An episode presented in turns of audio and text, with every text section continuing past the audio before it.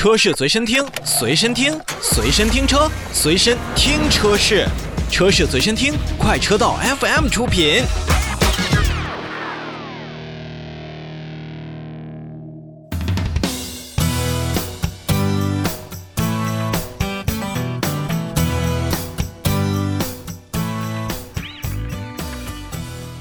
新车来了，让我们快速的去关注一个沃尔沃的新车 S 六零。那么沃尔沃官方也是表示，旗下的新款 S 六零也是正式上市，七款车型售价区间是二十九点六九万元到四十六点一九万元。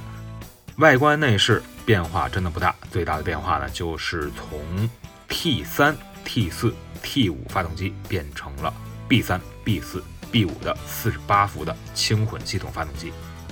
那么，在整个的新款的车辆来说呢，依旧是我们熟悉的和老款相差不大的风格，比如说，呃，井字格的中网设计，还有两侧的雷神之锤的 LED 大灯，造型依旧是比较犀利。而且呢，这一代的 S60 在整体的这种态势上看起来还是相对比较运动的。那么内饰方面呢，新车依旧保持了沃尔沃比较简单的设计元素，看上去也是比较的整洁。那全液晶的仪表盘，三辐式的多功能方向盘，中控屏呢也是采取了一个垂直的一个布局，都是我们非常熟悉的沃尔沃该有的样子。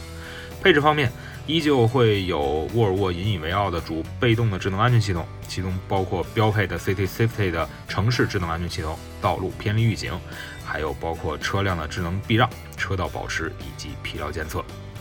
那么动力方面呢，刚才也跟大家提到了，它是有了全新的。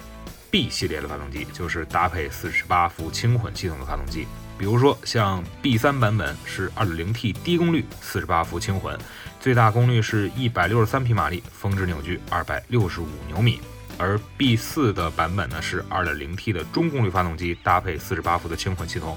峰值扭矩可以来到三百牛米。而 B 五版本呢，是将采用 2.0T 的高功率发动机，并且搭配48伏的轻混系统，最大功率来到250匹马力，峰值扭矩350牛米。同时呢，还会有两款 T8 的插电式混动版本，那么依旧也会有着不错的这种纯电的续航表现和它的更好的燃油经济性。而传动系统方面呢，所有车型都是匹配了八速的手自一体变速箱。从整体来看，沃尔沃 S60 的安全系数，包括它的内饰的一些空气清新程度，还是相当不错的。再加上市场当中现在比较大的这种优惠力度，估计想买一台家用车，而且注重安全、注重环保表现的咱们的消费者，还是可能会认真的考虑一下这一个新款的 S60。